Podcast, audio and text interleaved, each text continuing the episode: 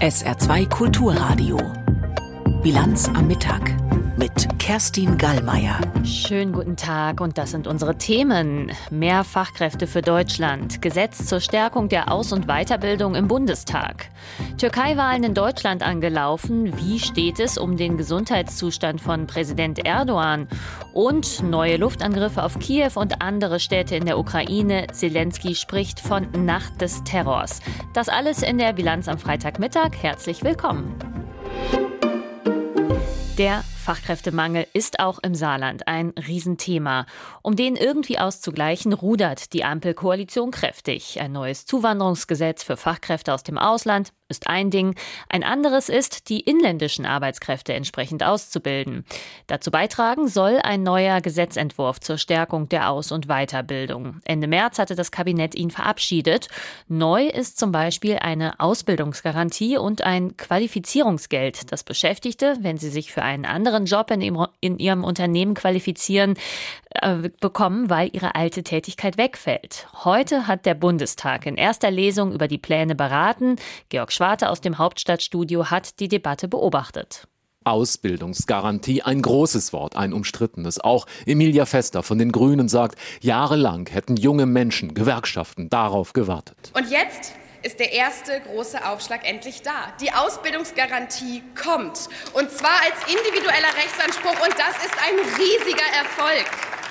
Ein riesiger Erfolg. Arbeitsminister Heil sitzt da auf der Regierungsbank, lächelt still und nickt. Bei der Opposition werden sie später von Etikettenschwindel sprechen, so wie die Unionsabgeordnete Mareike Lotte Wulff. Ihre sogenannte Ausbildungsgarantie, Herr Minister, ist ein Bündel von Einzelmaßnahmen mit einem schönen Etikett drauf, aber ohne Konzept. Minister Heil hatte zuvor seinen Gesetzentwurf zur Stärkung der Aus- und Weiterbildungsförderung vorgestellt.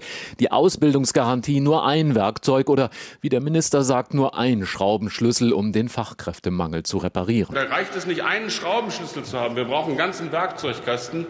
Und mit diesem Gesetz schaffen wir einen Werkzeugkasten, damit diese Tätigkeit auch gelingt. Kernpunkte des Gesetzes. Der Staat will allen jungen Menschen, die eine Ausbildung machen wollen, zu einem entsprechenden Platz verhelfen. Wer keine Lehrstelle findet, soll Anspruch auf außerbetriebliche Ausbildung haben. Umzüge für Auszubildende werden bezuschusst. Eine Mobilitätsprämie soll helfen, sagt Heil. Wenn im nördlichen Ruhrgebiet ein junger Mensch keine Ausbildung findet, aber in Köln die Möglichkeit sich eröffnet, dann werden wir Mobilität unterstützen, im Zweifelsfall auch Fahrtkosten. Meine Kollegin Clara Galwitz hat 500 Millionen Euro zur Verfügung gestellt als Bundesregierung, damit wir auch Azubi-Wohnheime in diesem Land haben und nicht nur Studierendenwohnheime. Klingt toll, ätzt die Opposition, aber helfe nicht angesichts der Zahlen. Jessica Tatti von der Linkspartei sagt, was die Regierung da bietet, zu wenig, zu halbherzig, zu klein dimensioniert. Ich dachte, ich höre nicht richtig. Zweieinhalb Millionen junge Menschen, also jeder Sechste im Alter zwischen 20 und 35 Jahren, hat keinen Berufsabschluss. Insgesamt 630.000 junge Erwachsene sind weder in der Schule noch in Ausbildung noch in Arbeit. Heil kennt die Zahlen, nannte sie selbst als Grund für eben dieses Gesetz und der Minister nennt dann den zweiten Baustein des neuen Gesetzes, ein Qualifizierungsgeld. Das soll helfen, Arbeitskräfte für einen neuen oder anderen Job im selben Unternehmen zu qualifizieren. Der Minister nennt Beispielbranchen. Beispielsweise Zulieferunternehmen der Automobilindustrie auf dem Weg hin Richtung Elektromobilität und weg vom Verbrenner. Oder in der Stahlindustrie, wo es neue Technologien gibt. Da wird das Qualifizierungsgeld in mitbestimmten Unternehmen helfen. Die Beschäftigten erhalten während der Qualifizierung Lohn in Höhe des Kurzarbeitergeldes. Die AfD spricht von Ablasshandel. Erst ruiniere die Ampel die Wirtschaft, dann bezahle sie mit dem Qualifizierungsgeld die Folgen. Der Union ist das alles viel zu kompliziert, sagt Mareike Lotte Wulff. Oder um es mit den Worten eines Unternehmers aus meinem Umfeld zu sagen, jetzt sollte alles einfacher werden, aber verständlicher ist es immer noch nicht. Hier braucht es mehr Mut. Mut, Herr Heil. Herr Heil schüttelt da mutig den Kopf. Ende erste Lesung. Jetzt geht der Entwurf in die Ausschüsse. Noch vor dem Sommer, so lautet das Ampelziel, soll die deutsche Arbeitsmarktpolitik um zwei Worte reicher sein. Ausbildungsgarantie und Qualifizierungsgeld. Währenddessen wurde auf dem Arbeitsmarkt die übliche Frühjahrsbelebung wegen der trägen Konjunktur gebremst. Nach Angaben der Bundesagentur für Arbeit waren rund 2,59 Millionen Menschen arbeitslos gemeldet. Das sind 8000 weniger als im März, aber 2670.000 mehr als im April vor einem Jahr. Im Saarland ist die Zahl der Arbeitslosen in diesem Monat im Vergleich zum März leicht gestiegen, und zwar auf 35.700. Die Arbeitslosenquote liegt bei 6,8 Prozent. Während die einen einen Arbeitsplatz suchen, suchen, wir haben es eben gehört, viele Firmen wiederum händeringend Fachkräfte. Einige Betriebe, gerade in der Industrie, arbeiten mit Personalfirmen zusammen, die besorgen dann das Personal. Aber wenn das nun mal überall knapp ist, unsere Reporterin Sarah Sassu ist der Sache nachgegangen. 11.100. So viele freie Stellen im Saarland hat die Agentur für Arbeit in ihrer Datenbank. Darunter auch einige Angebote von Personaldienstleistern, also Firmen, die zum Beispiel für produzierende Unternehmen Mitarbeitende besorgen. Doch die Zeiten für dieses Geschäft waren auch schon mal besser. Heidrun Schulz, Leiterin der Regionaldirektion der Agentur für Arbeit im Saarland, sagt, das sehe man daran, dass beispielsweise in der Arbeitnehmerüberlassung, besser bekannt als Verleih, die Stellenmeldungen deutlich zurückgehen. Also man kann da schon erkennen, dass wenn ein Bedarf da ist, die Unternehmen zum Teil eher direkt melden, als den Umweg über den Verleih zu gehen. Fragen wir doch mal bei einem Personaldienstleister nach. In Saloy, direkt am Hauptbahnhof, hat die Firma BPS ihren Sitz.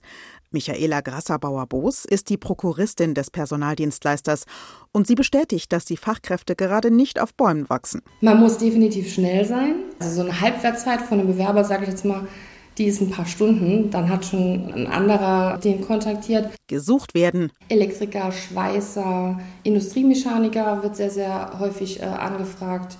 Letztens haben wir einen Koch gesucht für eine Werkskantine und auch im kaufmännischen Bereich, also von der Assistentin, dem Assistenten der Geschäftsführung bis hin zum technischen Einkäufer. Aber auch Helfer, die die Unternehmen dann anlernen. Und auch die brauchen zumindest Teilqualifikationen. Zum Beispiel den Staplerführerschein und es wird alles immer maschineller, immer automatisierter und von daher sind PC-Kenntnisse mittlerweile unabdingbar. Und Führerschein, weil wir sind im Saarland Öffentlicher Nahverkehr ist nicht so ausgebaut. Die Personaldienstleister suchen geeignete Kandidaten und Kandidatinnen ganz klassisch über Zeitungsinserate, aber auch im Internet. Social Media ist immer mehr eine Plattform, über die man an Bewerber kommt. Facebook, Instagram, wie sie alle heißen, Xing, LinkedIn. Die Suche der Personalprofis ist aber nicht immer erfolgreich. Und es kommt leider halt auch vor, dass wir dem Kunden auch mal sagen müssen, wir haben leider niemanden gefunden. Kann man da irgendwie noch das reduzieren von den Anforderungen, das Anforderungsprofil? Und dann geht der Kunde meistens darauf ein und sagt, okay, darauf könnte ich verzichten. Arbeitsmarktexperten sagen, dass Zuwanderung den Fachkräftemangel zumindest etwas abfedern könnte. Das haben Michaela Grasser-Bauer-Boos und ihr Team längst auf dem Schirm. Wir gehen zu den Flüchtlingsheimen in Anführungszeichen nach Lebach, da waren wir schon vor Ort und haben da Klinken geputzt, haben die Leute gefragt, suchst du Arbeit und haben die quasi unterstützt bei der ähm, Beantragung der Arbeitserlaubnis. Doch da gibt es einen großen Haken. Deutsch ist unabdingbar. Ich finde aber, man müsste da so einen Weg finden, arbeiten und Sprache lernen. Also nur jemanden in eine Sprachschule zu schicken, das macht wenig Sinn. Von der schwierigen Situation lässt sie sich aber dennoch nicht entmutigen. Die Suche nach Fachkräften, sie geht weiter. Gestern ging's los. Seitdem können Menschen in Deutschland mit türkischem Pass ihre Stimme für die Präsidentschafts- und Parlamentswahlen in der Türkei abgeben. Die sind am 14. Mai und der jetzige Präsident Erdogan will gern noch eine Amtszeit machen. Ob das so kommen wird, unklar. Die Umfragen sagen derzeit ein Kopf-an-Kopf-Rennen zwischen Erdogan und seinem stärksten Herausforderer voraus, dem Oppositionsführer Kemal Kilicdaroglu. Erdogan hatte bislang einen sehr intensiven Wahlkampf geführt. Allerdings derzeit ist er gesundheitlich angeschlagen und hat aktuelle Termine abgesagt. Ich konnte vor der Sendung mit Kana Aver von der Stiftung Zentrum für Türkei-Studien und Integrationsforschung an der Universität Duisburg-Essen sprechen. Herr Aver, Erdogan hatte vor zwei Tagen ja sogar ein Interview unterbrochen. Weiß man genaueres, wie es ihm geht? Nun, die offizielle Ankündigung seitens des Sprechers ist, dass er eine Magen-Darm-Erkältung hat und deswegen sich auf Anraten der Ärzte einige wenige Tage ausruhen müsse. Das ist die offizielle Bekanntmachung. Dann gibt es natürlich auch immer wieder eine Gerüchteküche, wonach er tatsächlich ernsthaft erkrankt sei. Aber diese Nachricht ist nicht bestätigt. Insofern müssten wir jetzt abwarten, die nächsten Tage, wie sich sein Gesundheitszustand auch entwickelt.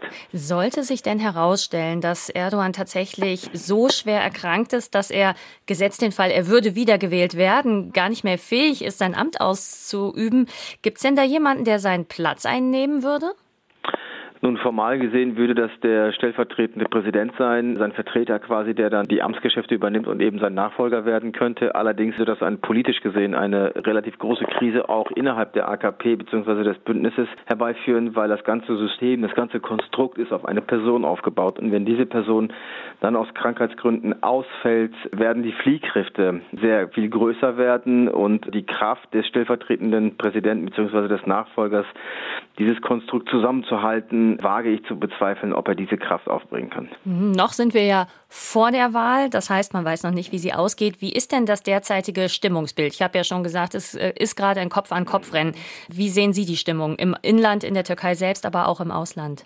Nun, also in der Türkei ist das Thema Wahl natürlich das dominierende Thema. Selbst das verheerende historische Erdbeben mit über 50.000 Opfern ist kein Thema in den öffentlichen Medien mittlerweile. Insofern bestimmt das den Alltag der Wahlkampf in der Türkei. Im Ausland ist es auch ein großes Thema, wenn auch nicht so auf dem hohen Niveau wie in der Türkei.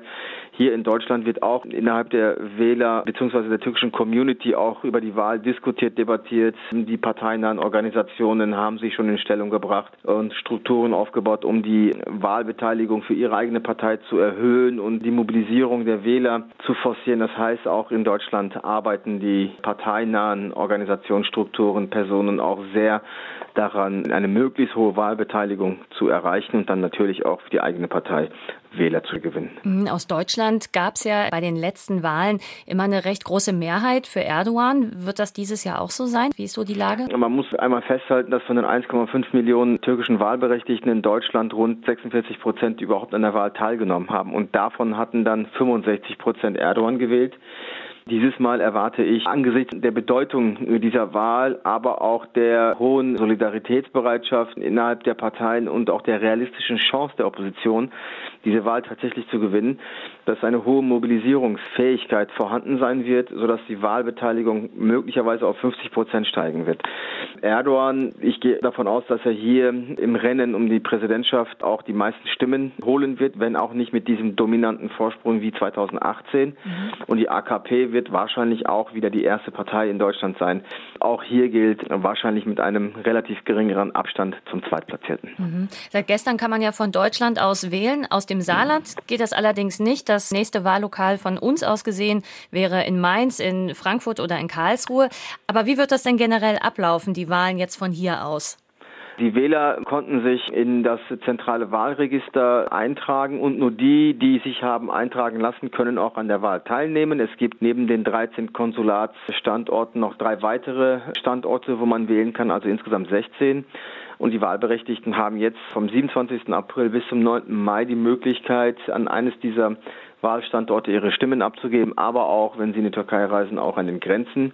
Und die Stimmen werden dann nach dem 9. Mai in die Türkei überführt und am 14. Mai ausgezählt und anteilig dann auf die Provinzen verteilt. Mhm, ganz generell, wie fair kann man sich diese Wahlen vorstellen? Was sind so aus Ihrer Sicht da die größten Knackpunkte? In Bezug auf die Fairness können wir nicht sagen, dass die Wahl fair läuft, weil Ressourcen für den Wahlkampf die AKP auch durch Staatsressourcen bezieht. Großteil der Medien sind auf Parteilinie, Großteil der staatlichen Strukturen und Ämter sind auf Parteilinie. Insofern ist die Opposition eigentlich mehr auf ihre eigenen Ressourcen konzentriert. Gleichwohl werden die Wahlen frei sein, das ist wichtig. Das mhm. heißt, jeder kann seine Wahl unabhängig der Parteipräferenz frei abgeben. Sie wird auch geheim stattfinden. Und was die Wahlsicherheit angeht, das ist auch immer wieder ein großes Thema. Gehe ich nicht davon aus, dass es große Komplikationen geben wird, weil die Opposition auch aus der Vergangenheit gelernt hat, nämlich 2019 bei den Kommunalwahlen, als sie sich sehr gut organisiert hat und entsprechend auch die Wahlen dann für sich entscheiden konnte am Ende. sagt Kana Aver von der Stiftung Zentrum für Türkei-Studien und Integrationsforschung an der Universität Duisburg-Essen. Vielen Dank. Und gleich ein Blick in die Ukraine. Dort gab es in der Nacht wieder Angriffe aus der Luft. Erstmal aber noch weitere Nachrichten des Tages mit Katrin Aue.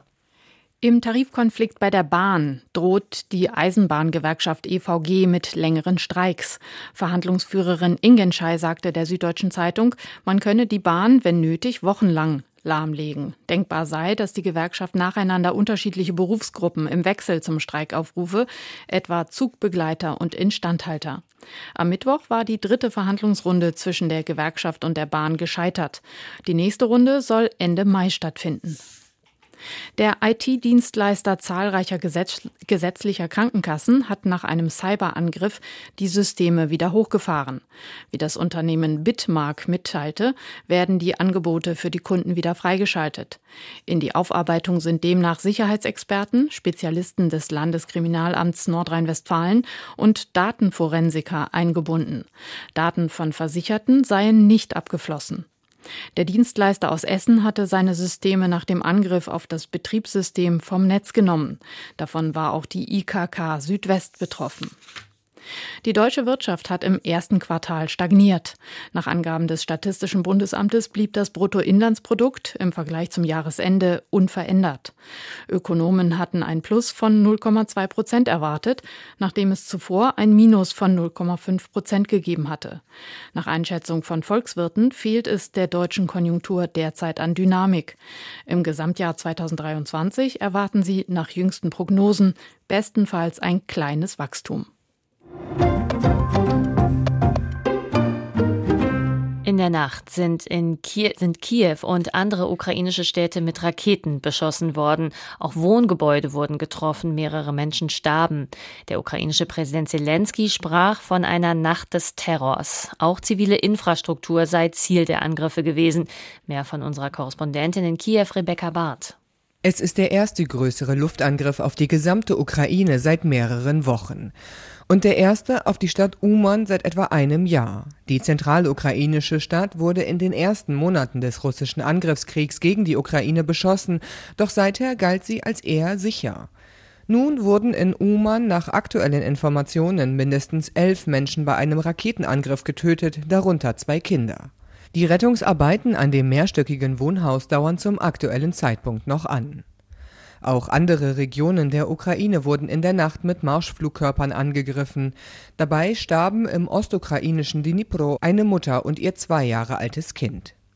Nach Militärangaben habe Russland bei dem jüngsten Raketenangriff vor allem bodengestützte Iskander-K-Raketen eingesetzt. Diese Raketen würden sehr niedrig fliegen und seien daher schwer zu entdecken und abzuschießen, sagte ein Sprecher der ukrainischen Luftwaffe. Insgesamt habe Russland 23 Marschflugkörper und zwei Drohnen auf die Ukraine abgeschossen. 21 Raketen habe man abfangen können, gibt die Ukraine an. Und wir bleiben noch beim Krieg gegen die Ukraine. Im vergangenen Herbst hatte Russland vier ukrainische Gebiete nach Scheinreferenten annektiert. Jetzt hat Russlands Präsident Putin ein Dekret erlassen, das die Einwohner dieser Gebiete stark diskriminiert. Mehr von Stefan Lag für das Studio Moskau. Mit dem von Präsident Putin erlassenen Dekret soll Widerstand gegen die Annexion der vier ukrainischen Gebiete Donetsk, Luhansk, Saporischia und Cherson nahezu unmöglich gemacht werden. Einwohner dieser Gebiete droht demnach die Ausweisung, wenn sie nach russischer Lesart eine Bedrohung der nationalen Sicherheit darstellen. In dem Dekret heißt es, dies gelte für Personen, die eine gewaltsame Änderung der Grundlagen der verfassungsmäßigen Ordnung befürworten und Terroranschläge oder extremistische Verbrechen planen oder finanzieren. Ausweisung drohe auch denjenigen, die solche Aktivitäten ausführten oder Terrorismus und Extremismus unterstützten. Allerdings können auch weitaus kleinere Delikte zur Ausweisung führen, beispielsweise die Teilnahme an nicht genehmigten Demonstrationen, Prozessionen oder Streiks. Wenn eine Ausweisung durch russische Behörden veranlasst würde, hätten die Betroffenen drei Kalendertage Zeit, Russland, womit auch die annektierten Gebiete gemeint sind, zu verlassen.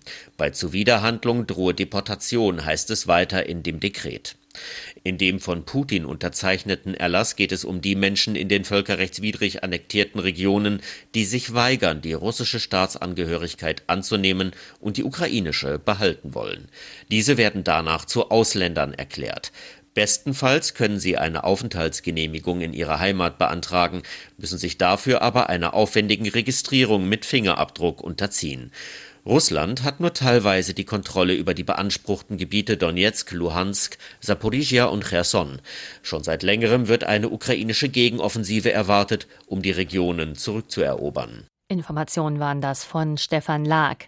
Im Sudan hatten sich die rivalisierenden Militärblöcke auf eine Verlängerung der Waffenruhe um weitere 72 Stunden geeinigt, doch trotzdem werden weiter Kämpfe gemeldet. Wir schauen jetzt einmal auf die beiden Männer, die diesen Konflikt maßgeblich heraufbeschworen haben. Wer sind sie und welche Interessen verfolgen sie? Unsere Korrespondentin Anne Almeling hat darauf Antworten. Oft haben sie Seite an Seite gekämpft. Jetzt sind sie bittere Rivalen. Militärchef Abdel Fattah al-Burhan und sein Stellvertreter Mohammed Hamdan Dagalo, genannt Hemiti. Die beiden mächtigsten Männer im Sudan machen sich Konkurrenz. Beide wollen an der Spitze des Staates stehen, und zwar allein. In einem Interview mit dem arabischen Nachrichtensender Al Arabiya lässt Hemeti keinen Zweifel daran, wer ihm und seinen Anhängern im Weg steht. Ich habe kein Problem mit der Armee. Alles, was wir wollen, ist, dass Al-Burhan und seine Bande sich ergeben. Doch Al-Burhan denkt nicht daran, Hemiti das Feld zu überlassen. Der de facto Präsident hat beim Militär Karriere gemacht, unter Sudans Diktator Omar al-Bashir. Der war drei Jahrzehnte an der Macht, regierte das Land mit harter Hand, besonders brutal in der Region Darfur. Als die Einwohner im Westen des Landes 2003 gegen seine Herrschaft aufbegehrten, ließ al-Bashir den Aufstand niederschlagen. Etwa 300.000 Menschen wurden getötet, drei Millionen weitere vertrieben.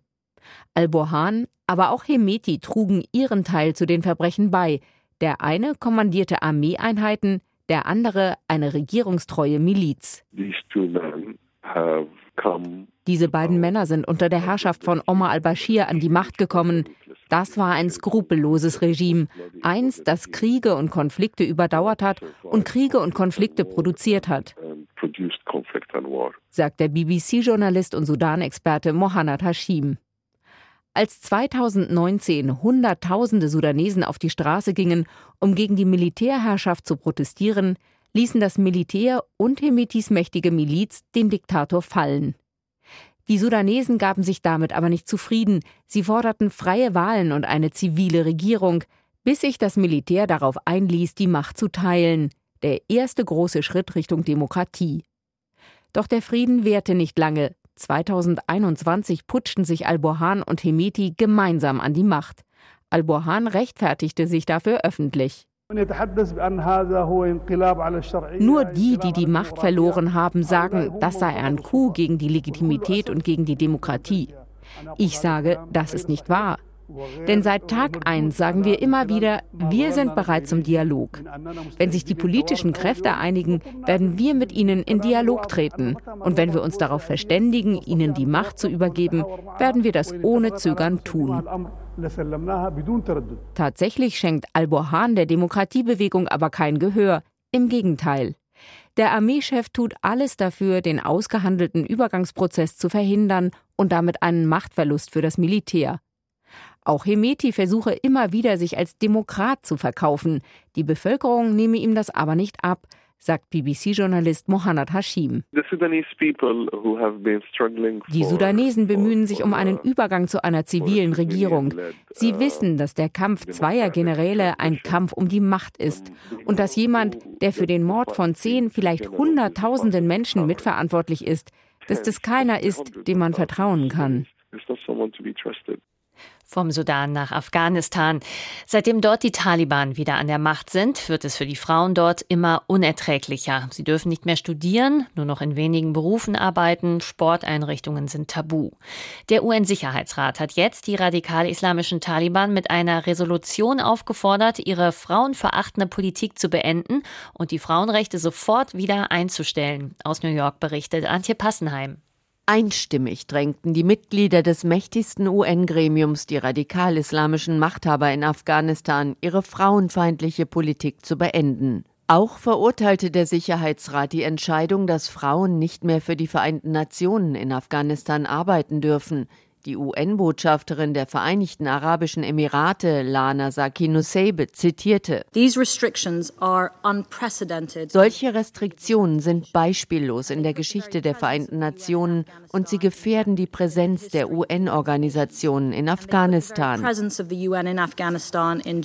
Ende des vergangenen Jahres hatten die Taliban verboten, dass afghanische Frauen in Nichtregierungsorganisationen arbeiten, mit Ausnahme der Bereiche Gesundheit, Bildung und Ernährung vorerst. Doch auch diese Ausnahme strichen die faktischen Herrscher des Landes inzwischen. Das sei nur die letzte in einer Reihe von Beschneidungen der Frauenrechte, so die Resolution. Mit der Annahme dieser Resolution sendet der Sicherheitsrat eine unmissverständliche Botschaft der Verurteilung und einen klaren Ruf für die dringende Umkehr nicht nur dieses letzten Verbots, sondern auch allen anderen, die die Rechte von Frauen und Mädchen in Afghanistan beschneiden. Über 90 Mitgliedstaaten der Vereinten Nationen würden hinter diesem bindenden Beschluss des Sicherheitsrats stehen.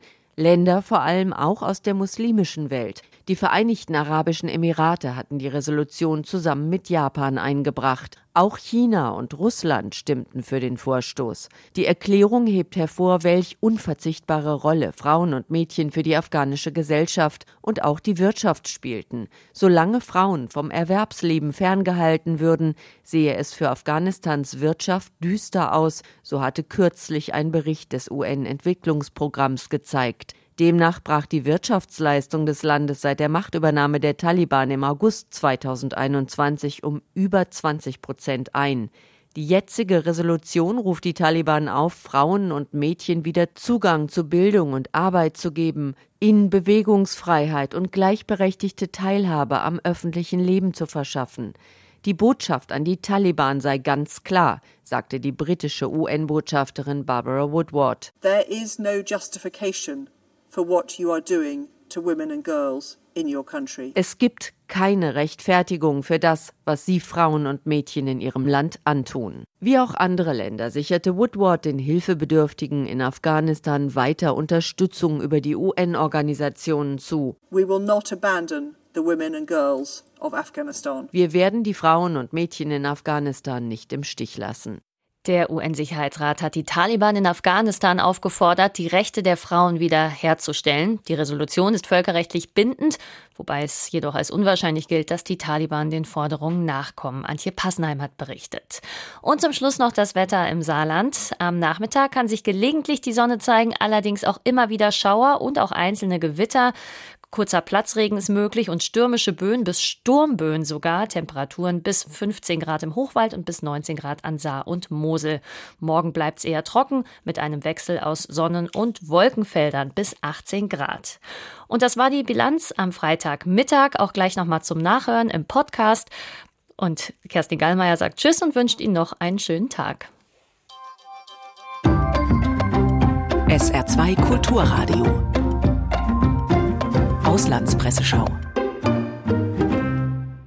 Zu der dreitägigen Reise des Papstes nach Ungarn schreibt die ungarische Zeitung Nepsovo, Papst Franziskus empfangen wir in Liebe, unabhängig davon, wer für welche Partei seine Stimme abgibt. Denn der Heilige Vater ist kein Politiker, sondern das Oberhaupt der katholischen Kirche. Er kümmert sich um die, die an den Rändern der Gesellschaft leben und fördert nicht die Bereicherung gewisser Gesellschaftskreise. Unterdessen hat der Vatikan angekündigt, dass an der Generalversammlung der Bischofssynode im Oktober erstmals auch Frauen als reguläre Mitglieder teilnehmen werden. Die Irish Times aus Dublin meint dazu, die Herausforderung für die Synode besteht darin, die Kirche stärker auf die Laien auszurichten und auf sie einzugehen, ein Prozess, der als Synodalität bekannt ist, ein Konzept, das im Mittelpunkt des Reformdenkens des Papstes steht. Mit der Einbeziehung der Frauen, sie werden zehn Prozent der Versammlung ausmachen, setzt der Papst die schrittweise Weiterentwicklung ihrer Rolle fort. 2022 nahm er Frauen in das Beratungsgremium für die Auswahl der Bischöfe auf der ganzen Welt auf. Im Jahr zuvor hatte er die Regeln geändert, um Frauen zu erlauben, in der Messe aus der Bibel zu lesen, am Altar zu dienen und die Kommunion auszuteilen. Die Neue Zürcher Zeitung aus der Schweiz kommentiert den Streit um das Gebäudeenergiegesetz der Ampelkoalition. Der Gesetzesentwurf der Ampelregierung für klimafreundliches Heizen strotzt von Verboten, Geboten, Ausnahmen und Übergangslösungen, flankiert von Subventionen nach dem Gießkannenprinzip. Besser wäre es, primär auf den CO2-Preis und den geplanten Emissionshandel zu setzen. Der CO2-Preis wird Gasheizungen auch ganz ohne Heizgesetz in absehbarer Zeit unrentabel machen.